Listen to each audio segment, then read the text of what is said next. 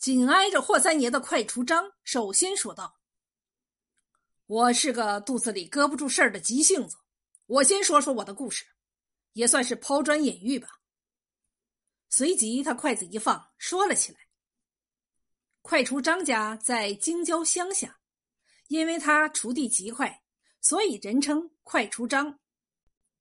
平常年景，他一家人苦死累活侍弄几亩薄田。”好歹还能落个肚圆，可最怕碰到旱涝灾害，那就要拄棍子外出讨饭了。三十年前的年关，天降大雪，快出张妻儿老小饥寒交迫，连出门讨饭都没地方去呀。快出张一咬牙，拿起锄头，来到村前山路口的大树后，做起了抢劫过路行人的强盗。没一会儿，他看到一个背个布口袋的汉子走来。他见那汉子的布口袋鼓鼓的，又仗着自己有锄头，便从大树后跳出来。毕竟他是第一次做强盗，硬着头皮嗨了一声，自己不由两腿直打颤颤。那汉子猛地听到这一声咋呼，吓了一跳。待他回过神来，只瞟了快出张一眼，又脚步停也没停的直往前走。快出张拿着锄头就往前追，可是不知咋的，尽管他拼命的狂追，那汉子却不慌不忙的走着，俩人就差那么一锄杆的距离，就是赶不上那个汉子。不一会儿，快出张便累得气喘吁吁。就在他自认晦气、停住脚步的时候，不曾想从那汉子的布口袋里竟然掉下了一块东西。他慌忙跑过去捡起一看。竟是一锭细丝纹银，快出张大喜，心说：“这下好了，一家人过年的吃喝穿戴可全有着落了。”快出张觉得头一回做强盗就轻而易举的得到了一定的雪花银，这比种庄稼强多了。第二天是大年三十，他忍不住又来到了三岔口，可这回运气没有昨天好，他从风口里动了半天。愣是不见一个人影，直到天快黑了，才看见一个白胡子老头弓着腰，背着一个布口袋，摇摇晃晃的过来。快出张一步从大树后面跳到路上，把锄头抡得高高的，大喝一声：“此山是我开，此路是我栽，要想从此过，留下买路钱。”他原以为那老头听见他这一嗓子，一定下滩求饶，谁知老头却冷哼了一声：“还真有种了，你就来抢吧！”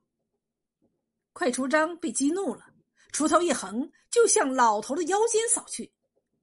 老头稍稍一闪身，锄头扫了个空，快出张反被闪了个狗吃屎。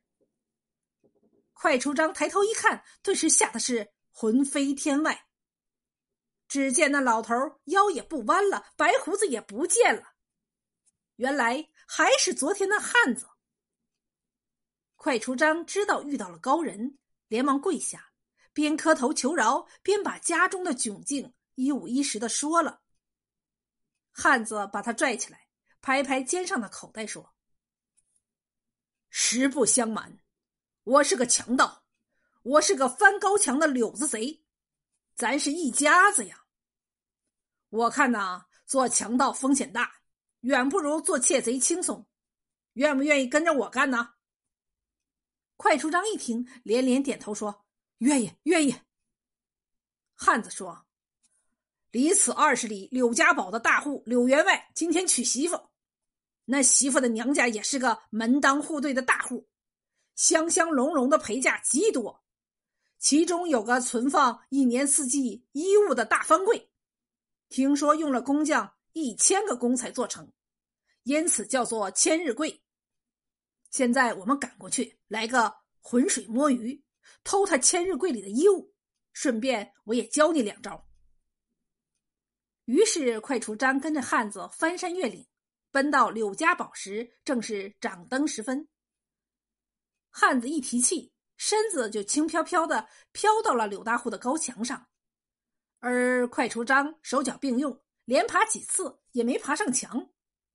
汉子见了一笑，又跃下墙，拿过快出章手中的锄头，教了他一个跳墙法，让他退后十几步，向前猛跑，在离高墙只有两三尺的时候，撑起竹竿，借助竹竿之力，纵身一跃，登墙而上。快出章咬紧牙关，如法一试，呼的一下子，还真的让他跃上了高墙。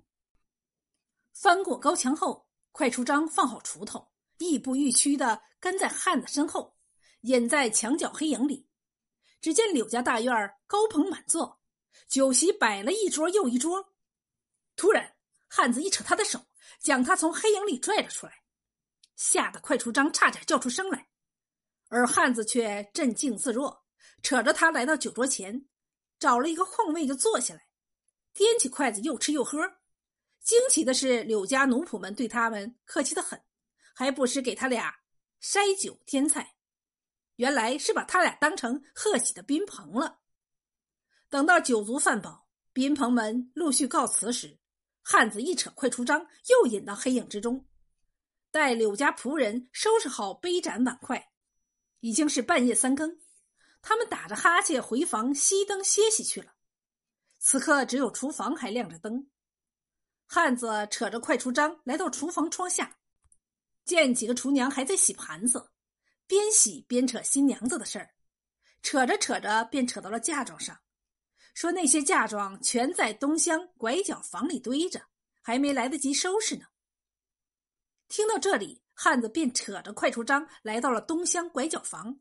悄悄地拨开了门栓，撬开了那口硕大的立柜，伏在快出章耳朵边说：“这就是千日柜，你钻进去拿衣物，我在外面接应。”快出章探身钻进柜里，黑暗中一掏摸，哎呀，这个柜子共有四层隔屉，依次放着春夏秋冬四季衣物，全是绫罗绸缎、锦裘貂袍。哪一件都能值几十两银子，他洗坏了，便一件一件的往外递。正递的欢时，汉子在柜外悄声说：“够用了吧？”快出章头也没抬到，我第二个隔屉还没有拿多少呢，下层一定还有更好的衣物。不料汉子听了，冷笑一声：“你也太贪心了，干这一行最忌是贪心，贪心早晚要失风。”与其让你晚失风，不如让你早失风。没等快出章反应过来，只听“啪”的一声，柜门被汉子从外面锁上了。快出章大惊，他这才意识到大事不好，心说：“这第二天柳家人开柜子，我岂不束手就擒？”快出章说到这里，那个百变神丑惊炸炸的叫起来：“张兄，你这这不是失风了吗？”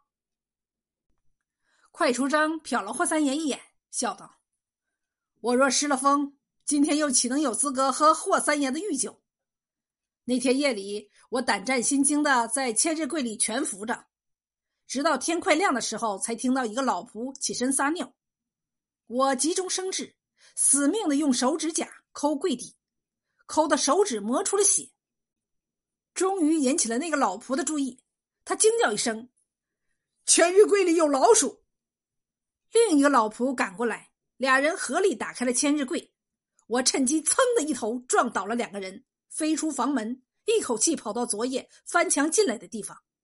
所幸我的锄还在，我撑起锄杆越墙而逃。百变神丑长出了一口气道：“好个脱身的主意！”快出章继续说道：“我虽然被汉子算计了，但逃回来细琢磨。”觉得汉子说的不可贪心的话很是在理，况且人家没拿走我的锄，分明是给我留着后路呢。